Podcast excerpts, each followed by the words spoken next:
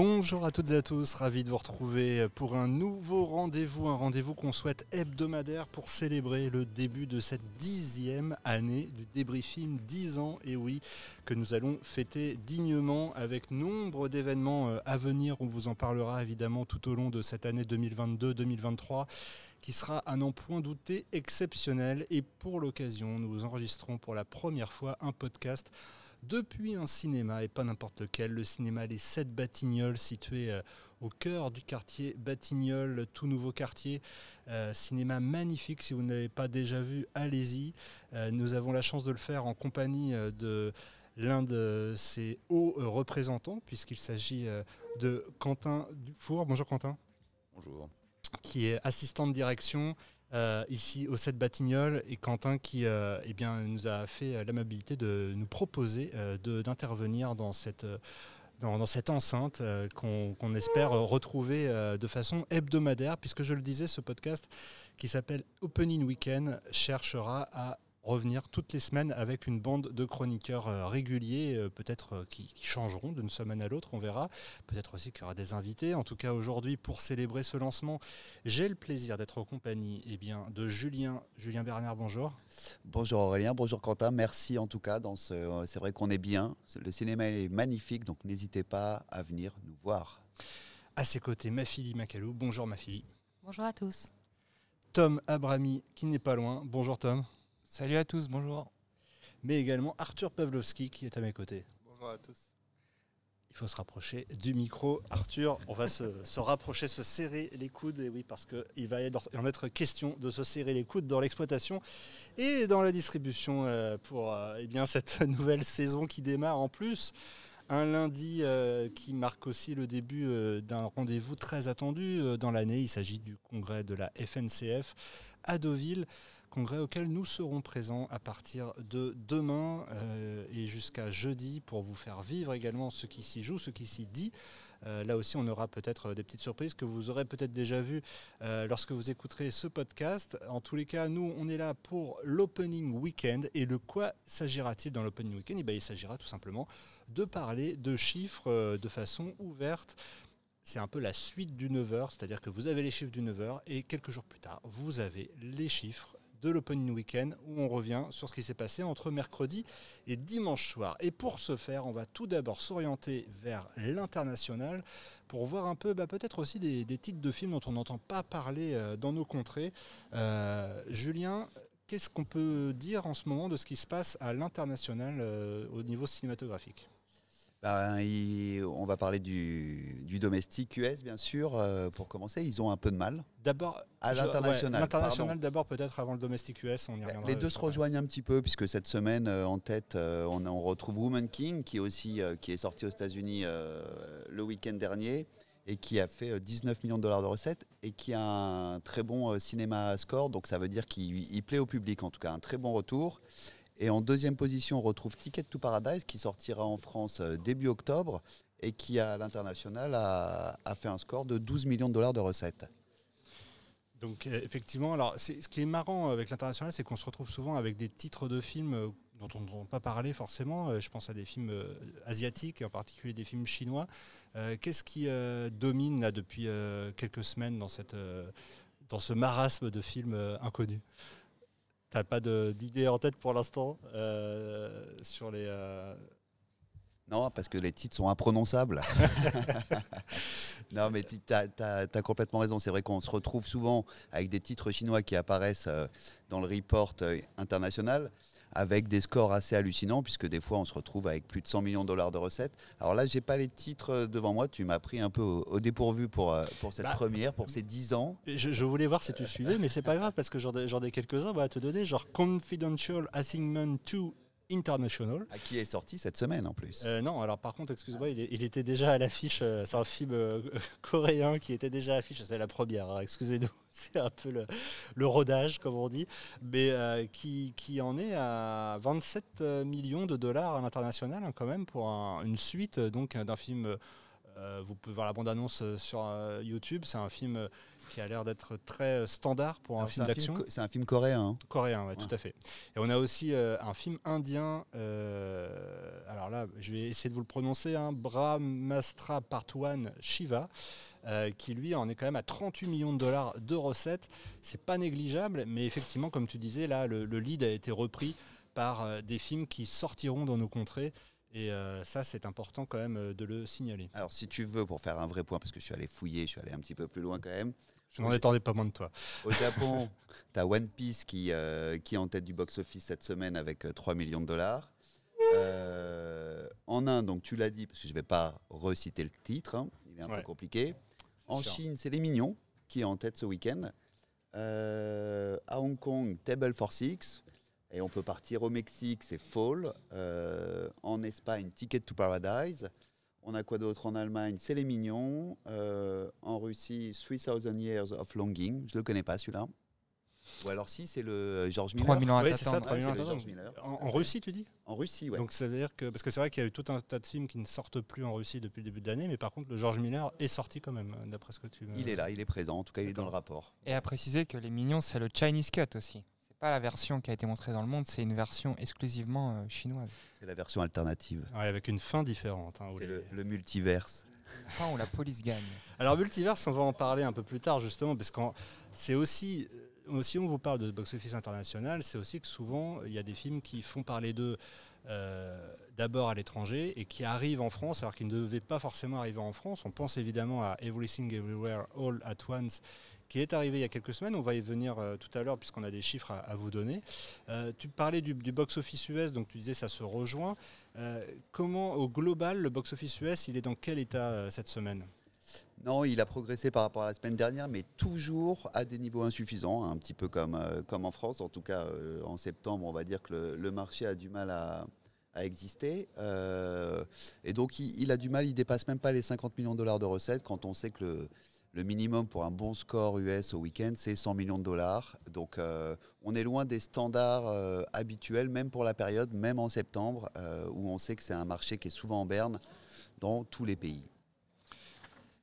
Donc ça devrait quand même évoluer dans les semaines à venir parce qu'on attend quand même pas mal de films importants côté US. Là on est quand même dans les dans une période très difficile, hein, qui est la période de début septembre, qui est une période traditionnellement euh, pauvre en sortie US, qui fait suite à un été euh, normalement assez riche. Bon là, il se trouve que cet été, on peut pas dire qu'il y ait eu non plus euh, sur la fin, tout du moins, tant de films que ça qui ont fait parler d'eux, puisqu'on a encore euh, Top Gun et Bullet Train euh, dans le top 10 euh, au week-end, même Mignon, on peut aussi le dire, il est aussi dans le top 10. Euh, bon, mais quoi qu'il en soit, ça devrait changer avec l'arrivée, on pense notamment à un film d'ici avec Dwayne Johnson qui devrait arriver dans, quelques semaines. Si vous voyez ce que je veux dire, est-ce que quelqu'un veut, réagir par rapport à ça? Non, Euh. Non, tu as, raison, c'est vrai que les blockbusters vont. Ça va quoi, si on peut dire les blockbusters, en tout cas les films avec un potentiel plus important, ils vont commencer à arriver en octobre. Euh, aux États-Unis, on sait que les films de genre ont une importance euh, quoi, qui marche bien, qui fonctionne bien. Il y aura Halloween Ends, euh, il y a Amsterdam, il y a Smile, euh, Don't Worry Darling qui va sortir la semaine prochaine, mais qui a des, estimations un petit peu plus, un forecast un petit peu moins important, qui devrait situer entre 18 et 25. Donc euh, voilà, il va encore y avoir un petit peu de temps avant que tout ça se remette en place, mais c'est vrai qu'il faut que euh, octobre, novembre, décembre, il faut que ça booste un petit peu. On parlait de l'international, on parlait du marché US. On va maintenant aborder le marché français. Et euh, pour ce faire, je voudrais juste peut-être, Tom, que tu nous donnes un, état d'esprit général de ce qui se passe en ce moment dans le box-office France par les, les exploitants que tu as pu avoir récemment au téléphone ou autre. Euh, Qu'est-ce que tu retiens, toi, de, de- de- de l'état d'esprit général? On va évidemment après laisser la parole aussi à Quentin qui va nous donner euh, son ressenti à lui euh, côté exploitation. Mais euh, la période est comment là pour l'instant? Comment on la décrirait? Calme. Morose peut-être? Non, pas morose, j'aime pas utiliser ce genre de mots, mais disons que si les gens sont rentrés chez eux, les films sont partis en vacances. C'est joliment euh, dit. Et non, non, enfin rien de euh, rien qui fait palpiter le cœur des exploitants en ce moment, euh, parce que puisqu'on se retrouve en première position. euh, si on prend le total week-end des films entre mercredi et dimanche, donc entre le 14 et le 20 septembre, on retrouve en première position Compromat en deuxième semaine, qui fait qui est premier que avec 114 000 entrées. Euh, ce, qui est, ce qui est quand même très peu. Euh, en deuxième position, on a, le, on a le, le premier démarrage de la semaine, qui est Chronique d'une liaison passagère d'Emmanuel Mouret, sorti par Pyramide, euh, qui fait 80, 90 000 entrées, avec 5 000 entrées d'avant-première, en plus ça nous fait 95. Je pense que Pyramide... euh, Attends, parce que là, si tu continues comme ça, on va avoir le total bientôt. hein. ah, attends, attends, attends. Laisse-moi venir.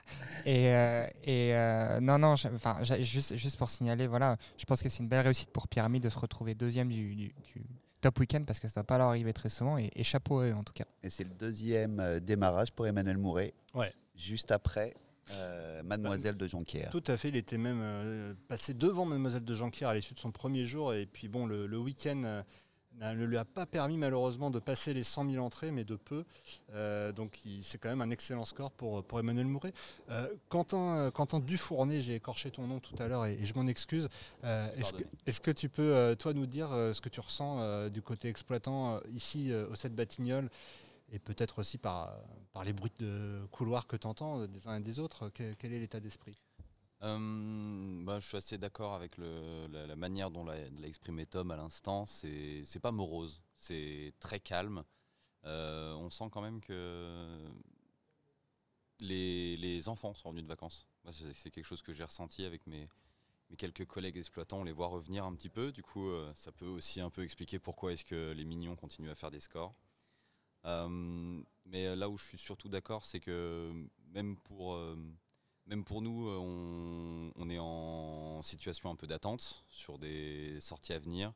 Euh, on a eu des, films porteurs ces derniers mois qui sont vraiment assez clairement sur la fin. Nous, on a sorti Top Gun quand même il y a quelques temps, même si certains l'ont gardé. On a encore du bullet train ici. Euh, mais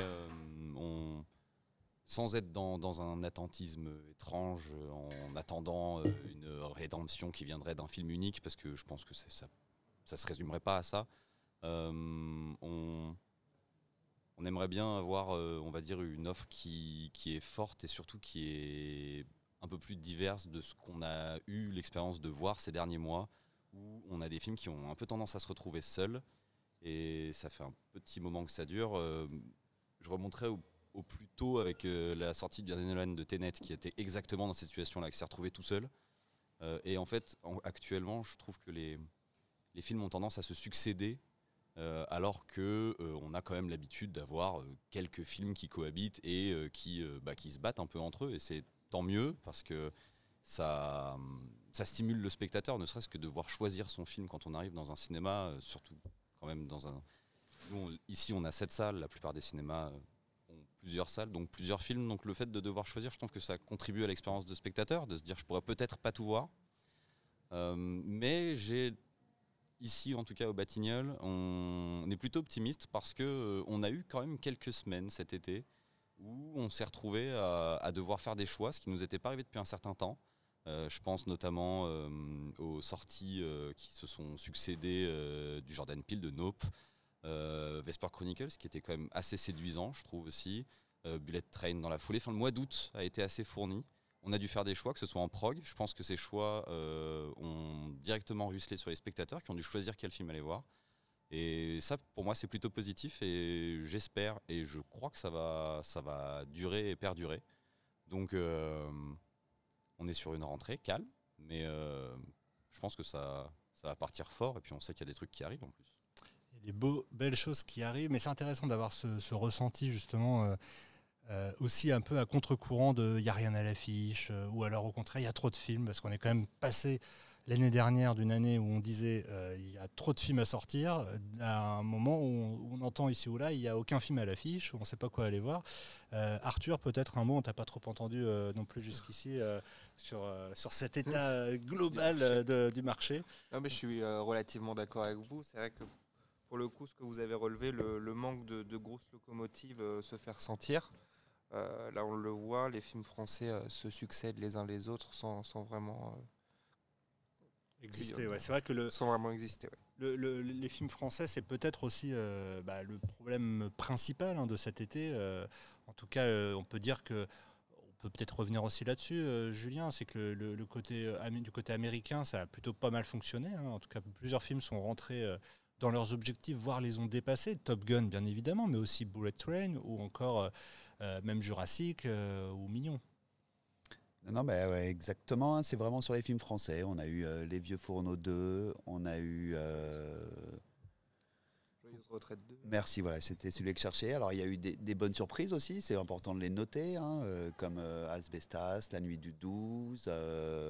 Euh, les films américains ont fonctionné. Est-ce qu'il y en a eu assez par rapport. euh, parce que si tu prends l'offre de cet été par rapport à l'offre de l'été dernier, elle était quand même beaucoup moins forte. hein, parce que en film d'animation, tu as eu Crypto, tu as eu Mignon, tu as eu Tad euh, juste à la fin du mois d'août.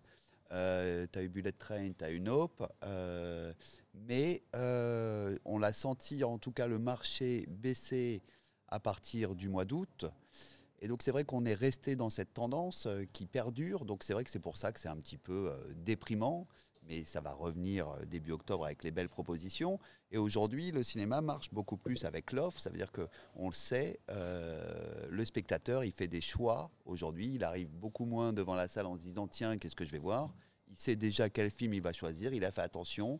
Euh, c'est devenu une vraie, euh, une vraie sortie prévue, si tu veux. Oui, il y a moins de chances pour l'imprévu, euh, c'est ce que tu laisses entendre. Euh, J'aurais quand même signalé, parce que ce qui est intéressant, ouais, Et pardon, excuse-moi, je, t'interromps. Il ne faut pas oublier non plus qu'il y a eu la canicule, Oui. euh, qui a eu un rôle très important. Et, hein, il suffisait de euh, aller euh, un jour de pluie par semaine, et l'état du marché aurait été complètement différent. hein. Oui, oui, il y avait aussi une, euh, une habitude prise de ne plus aller au cinéma à cause de la canicule qui a aussi euh, peut-être changé la donne, alors qu'on aurait pu penser, comme les autres années, que passer quelques jours de chaleur, euh, on aurait envie d'aller dans les salles. Néanmoins, ce qui est intéressant dans ce que Quentin disait aussi, c'est certains films qu'on n'aurait pas attendus, comme Vesper Chronicles, qui sont un petit peu sortis du lot.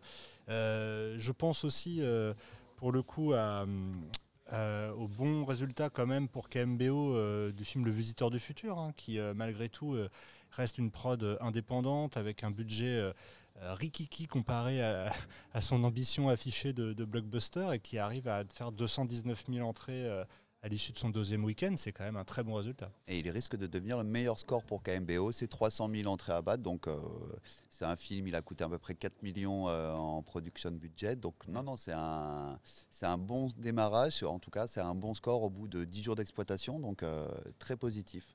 Tom, Ce qui est tout de même rassurant, c'est que euh, il y a quand même une appétence du public pour la, pour la surprise, pour l'inconnu.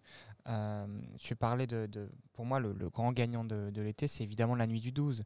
C'est-à-dire que euh, on a quand même un casting sur le papier qui n'est pas forcément euh, hyper identifié, même si voilà, c'est des têtes connues. hein. Bastien Bouillon, Bouli Lanner, c'est des têtes connues. Un, un réalisateur qui n'a pas, qui a pas fait un film hyper marquant depuis plusieurs, euh, depuis plusieurs années, voire depuis une décennie. Et puis on se retrouve finalement avec cette belle surprise, euh, ce film qui est monté depuis Cannes euh, au fur et à mesure et qui est sorti, euh, voilà, qui est sorti au bon moment avec tous les voyants au vert. Et puis voilà, des films comme, comme tu disais, Julien Asbestas ont, ont suivi.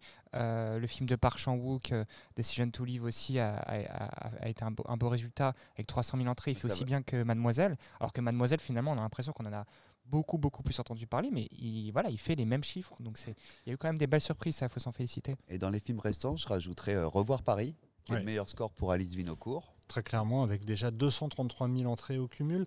Euh, intéressant d'ailleurs de signaler hein, que Revoir Paris et Le Visiteur du Futur avaient un budget de production euh, sensiblement équivalent. Je crois que Revoir Paris coûtait un petit peu plus cher tout de même.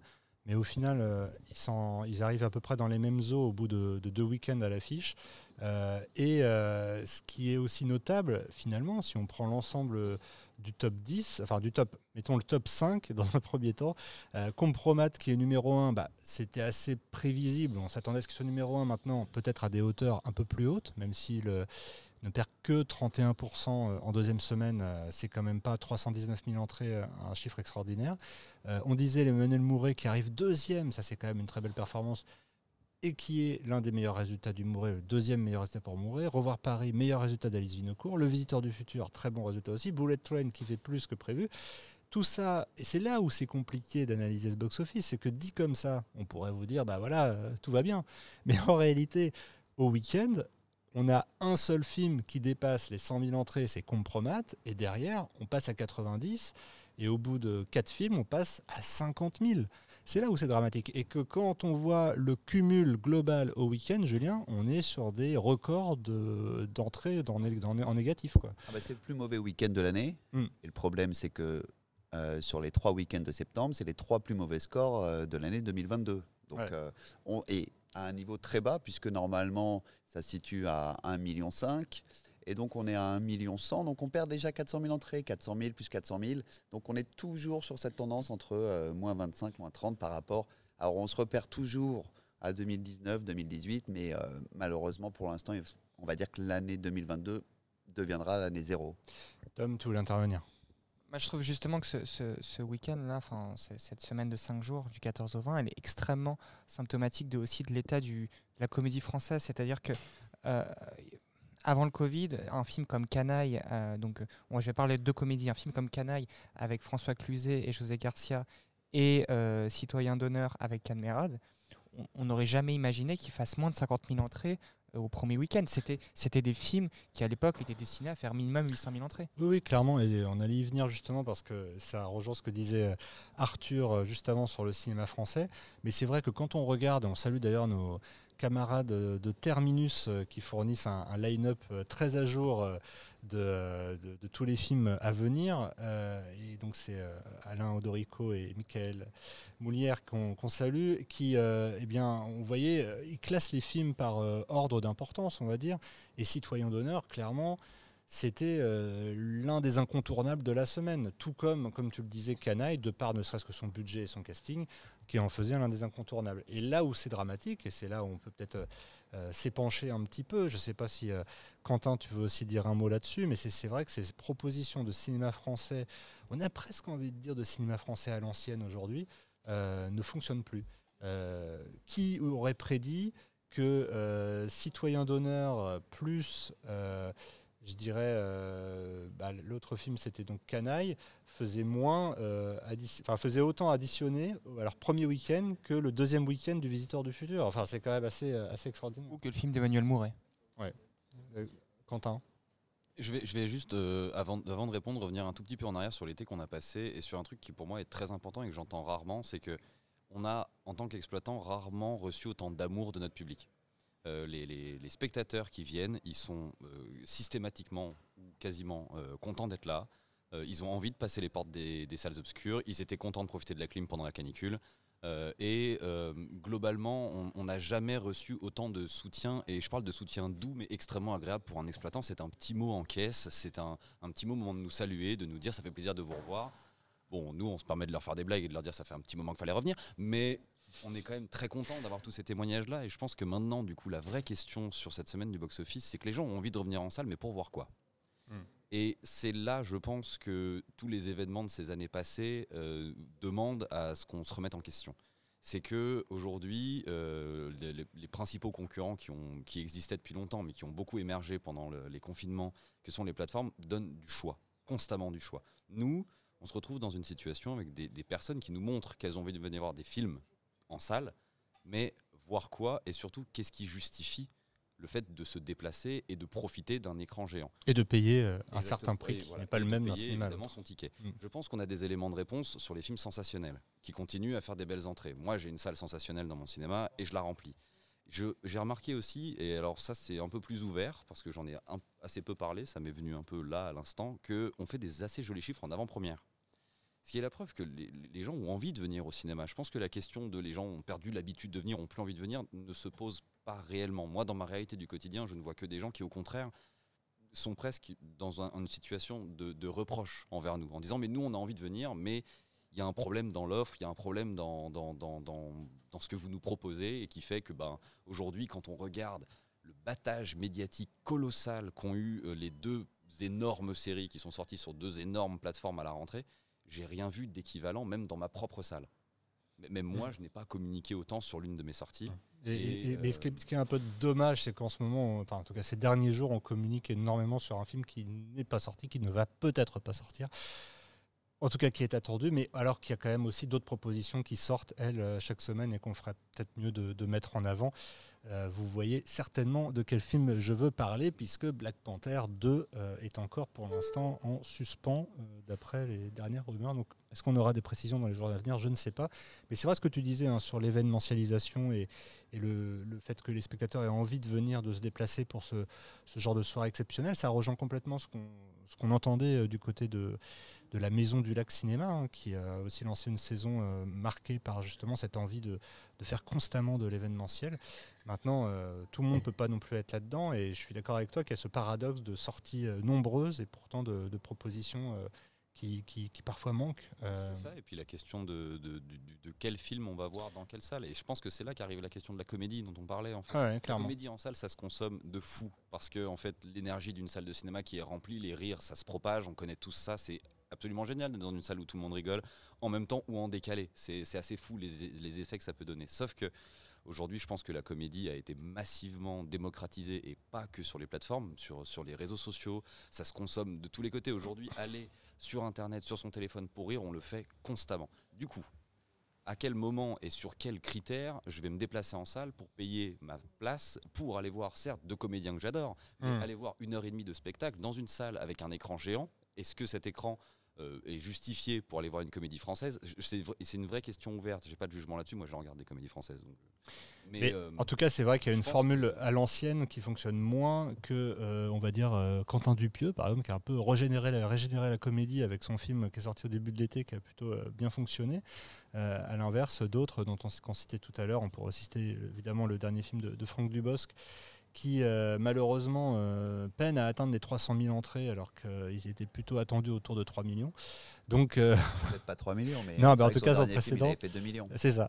mais c'est vrai que les films, en tout cas, ont de plus en plus de mal à émerger. Il y a beaucoup plus d'acteurs qu'auparavant, donc il faut se différencier, le faire différemment, soit par euh, une offre plus forte, soit euh, voilà, c'est compliqué. Alors après, c'est vrai que je pense qu'on aura les les effets de ces changements, en tout cas des attentes du public parce que la prod, ça prend toujours un peu de temps pour que les films arrivent dans les salles. Donc on espère euh, 2023 euh, avec des offres différentes et surtout sur les comédies françaises, surtout sur les films français parce que c'est vraiment là. Parce qu'un blockbuster, ça se consomme, on va dire, euh, principalement au cinéma. C'est plus facile. On se dit Spider-Man, euh, Thor, où est-ce que je vais le voir? C'est plus simple d'aller le voir au cinéma. Donc on se pose moins la question.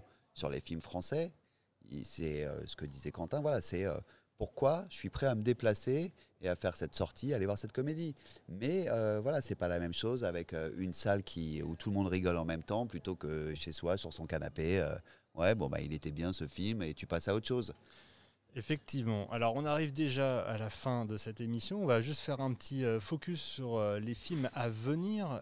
cette semaine, après Cadmerade la semaine dernière avec Citoyen d'honneur, c'est au tour de Danny Boone d'entrer en scène. Il doit qui... stresser un peu. Ouais, euh, ouais. il n'a pas être très très serein malheureusement. Et en tout cas, on l'a vu sur tous les plateaux télé. Alors, à l'inverse de Cadmerade, qui a déclaré, euh, vous l'avez certainement lu ou entendu, puisque c'était sur RTL, euh, quelque chose au sujet de la salle que je vais retrouver dans un instant si euh, j'arrive à retrouver la page.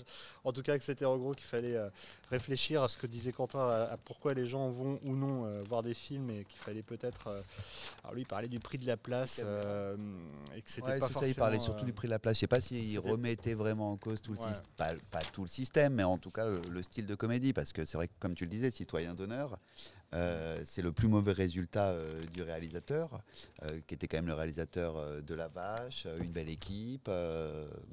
Effectivement, qui était habitué à des scores euh, tout à fait remarquables. Donc je n'ai pas la citation, mais en même temps, c'est pas très grave. Euh, on l'aura peut-être pour une prochaine fois. En tout cas, vous l'avez certainement entendu. Mais ce qui est inté- intéressant, c'est que cette semaine, on a une belle course avec euh, Danny Boone et Lynn Renault, un duo euh, assez improbable sur le papier, qui arrive là cette semaine. Donc sur plus de 500 écrans, certains disent le collatéral de Danny Boone. On ne verra bien, quoi qu'il en soit. À côté, on a Don't Worry Darling, qui avait fait sensation, il faut être honnête. Quand il avait été présenté euh, lors du studio show au début de l'été par, euh, par Warner. Alors proposition intéressante puisque c'est un film original, film de Major, euh, réalisé par Olivia Wilde, dont le The Booksmart était sorti uniquement sur Netflix, il faut le rappeler, et qui donc arrive quelques semaines après Nope, euh, qui n'a pas forcément rencontré le succès euh, à la hauteur des attentes, euh, et aussi après bah, Bullet Train, autre film original d'une autre major, parce qu'on a eu Nope chez Universal, Bullet Train chez Sony, là il y a Don't Worry Darling dans un registre plus thriller. je sais pas, Julien, est-ce que ça se profile pas mal pour le film ou d'après- Don't Worry Darling? Ouais. Alors, au niveau de la presse, oui. Au niveau des trackings, euh, ça va être un petit peu plus dur. Je pense qu'il va falloir jouer beaucoup sur le bouche à oreille. Tu peux juste préciser ce que sont c'est quoi les trackings Ah oui. Les préciser. euh, C'est les prévisions météo, vous savez. c'est un petit peu ça. C'est du forecasting sur les films qui sont à venir Voilà. en fonction de différents C'est quoi le critères. forecasting On va vous expliquer au fur et à mesure. Le tracking, c'est On fera une émission spéciale. c'est ça. Alors, on reviendra sur les différents moyens de traquer les, les- les envies d'aller voir les films. en gros, c'est la tendance du film qui va te donner une- un estimate. C'est quoi l'estimate sur le week-end? Bon, tu prends ton dico anglais. Donc je disais, Don't Worry Darling, on verra, en tout cas on souhaite que ça fonctionne. Et puis à côté il y a Avatar, la ressortie de Disney. Euh, certaines images d'Avatar 2, pas moins de 25 minutes a priori, ont été présentées vendredi matin à des exploitants et à quelques autres personnes. Nous n'étions malheureusement pas conviés à cette présentation, donc on ne peut pas vous en dire plus. Quoi qu'il en soit, Avatar ressort dans euh, une version euh, restaurée, oui, il n'a que 13 ans, mais c'est déjà une version restaurée puisque le film a été upgradé en 4K et en HFR euh, et HDR aussi, euh, HDR et HFR, à pas confondre hein, les deux. Euh, sachant qu'en HFR, a priori, il n'y aura pas beaucoup de salles, mais on sait qu'il y aura les Dolby, euh, les salles cinéma Dolby de Pathé Gaumont qui le diffuseront. Je dis ça parce que je suis un fervent défenseur du HFR et de HFR 3D en particulier. Euh, je ne sais pas si Quentin d'ailleurs passera Avatar euh, à partir de, de mercredi. Oui, tout à fait, en 2D et en 3D, Et en 3D HFR pas en HFR. Pas un HFR. Mais voilà, en tout cas, il sera là à l'affiche, euh, comme dans de nombreuses salles. Donc, ça sera l'occasion de revoir ce très grand film. Et puis aussi, eh bien, du côté du pacte, Les Secrets de mon père, euh, une adaptation euh, d'un roman à succès qui devrait lui aussi attirer pas mal de monde, les grands-enfants et leurs parents. Les enfants des autres, on parlait des enfants, alors là c'est pas un film pour enfants, mais le film de Rebecca Zotowski qui a fait beaucoup parler de lui, euh, avec Virginie Efira et Roche Dizem, euh, qui a lui aussi, tu parlais de très bonne presse, euh, qui devrait avoir une très bonne presse également, et qui est donc attendu côté RSC pour prendre la relève, si tant est qu'il puisse y en avoir une, du Emmanuel Mouret. Libre Garance du côté de chez Nourfilm, Coati du côté de chez Paradis, Moon Age Daydream, le documentaire sur David Bowie du côté d'Universal, La dernière nuit de Lise Broholm du côté de chez UFO, L'ombre de Goya chez Epicentre, Ninja Baby chez Wild Bunch, Les démons d'argile euh, chez euh, je ne sais pas qui, euh, désolé, parce que c'est pas un distributeur qu'on a l'habitude de voir chez CPF, je ne sais pas. Euh, Cinéma Public Film. voilà, merci Julien. On a grandi ensemble chez les films qui causent, Le Chabot et le Meunier. Alors là, c'est là qu'on on rentre vraiment hein, dans ces films qui font qu'on arrive à, à 600 films par an, mais qu'on- dont on malheureusement n'entend pas trop parler euh, au demeurant. Le Chabot et le Meunier, 140 km à l'ouest du paradis chez New Story, et juste sous vos yeux, Capricci, le Hong Sang-soo, évidemment, là aussi pour... un certain type euh, de cinéphile, c'est un événement. Euh, un mot peut-être euh, là ou l'autre, euh, Arthur, par rapport à ce que je viens de dire sur les sorties à venir. Oui, bah, par rapport à la sortie d'Avatar, moi j'avais regardé un petit peu la dernière ressortie à l'échelle de cette sortie qu'on va retrouver mercredi. C'était la ressortie du premier volet d'Harry Potter que Warner avait, avait reproposé aux salles à l'occasion de la sortie du deuxième volet des Animaux Fantastiques, donc sur une, une combinaison de 300 copies. Le film avait terminé aux alentours de 90 000 entrées. Est-ce que là, le fait de proposer le film qui a été le plus grand succès du cinéma et puis euh, qui s'avère comme une sorte de test par rapport au nouveau volet, qu'on retrouvera en fin d'année va, euh, plus marcher Bah, Réponse euh, à partir de la semaine prochaine.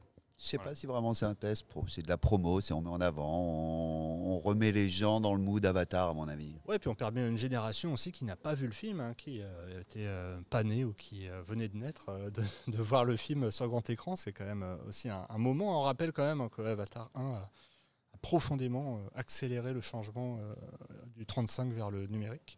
Et puis c'est l'occasion de remettre la lunette 3D, parce que ça faisait un petit moment qu'on les avait pas mises. On va dépoussiérer un peu nos systèmes, on va voir si ça marche toujours aussi bien. Ouais, D'ailleurs, justement, toi, pour terminer, tu as quel regard sur la 3D euh, en tant qu'exploitant? Tu vois des gens qui sont euh, encore attirés par ça ou qui sont... euh, Alors honnêtement, je- j'en ai aucune idée. D'accord, c'est vraiment le test, que je là. me pose, c'est est-ce que Cameron va recommencer ce qu'il a fait en 2009 Parce que je sais pas s'il a conscience que ce qu'il a fait, ça a eu des conséquences sur 6 ou 7 ans d'exploitation derrière, jusqu'à ce qu'on se dise, bon, on ralentit, et peut enfin, ça, Mm. ça fait très longtemps que j'ai plus vu un film 3D.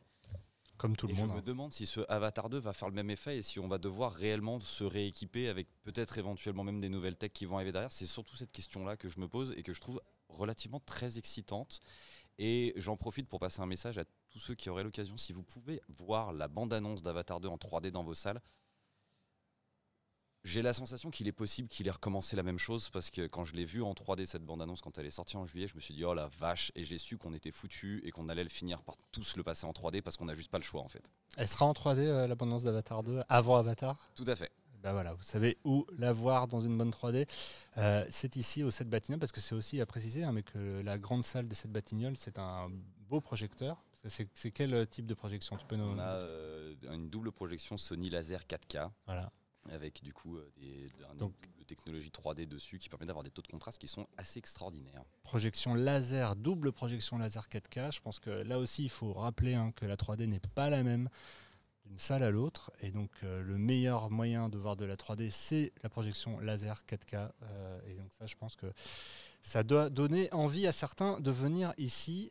Euh, en tout cas, merci beaucoup, euh, Quentin. Merci à, à toute l'équipe euh, qui était présente ce soir pour cette première exceptionnelle euh, d'opening week-end. Euh, certains ont moins parlé que d'autres, mais en même temps, c'est pas facile parce qu'on n'avait que trois micros. Il fallait un peu se les partager. Ce sera plus simple certainement la prochaine fois. Mais ça faisait plaisir et c'est euh, hautement symbolique euh, pour nous euh, que vous soyez évidemment vous derrière votre casque toujours là à nous écouter et puis de vous à côté de moi toujours là aussi pour animer ces, podcasts et parler avec toujours autant de, passion du cinéma. On se retrouve bien entendu là à Deauville dans les jours qui viennent, euh, au Hall par la suite et maintenant au 7 Batignolles dès lundi prochain. Merci à toutes et à tous et à très vite sur Débrief Film. Merci. Merci.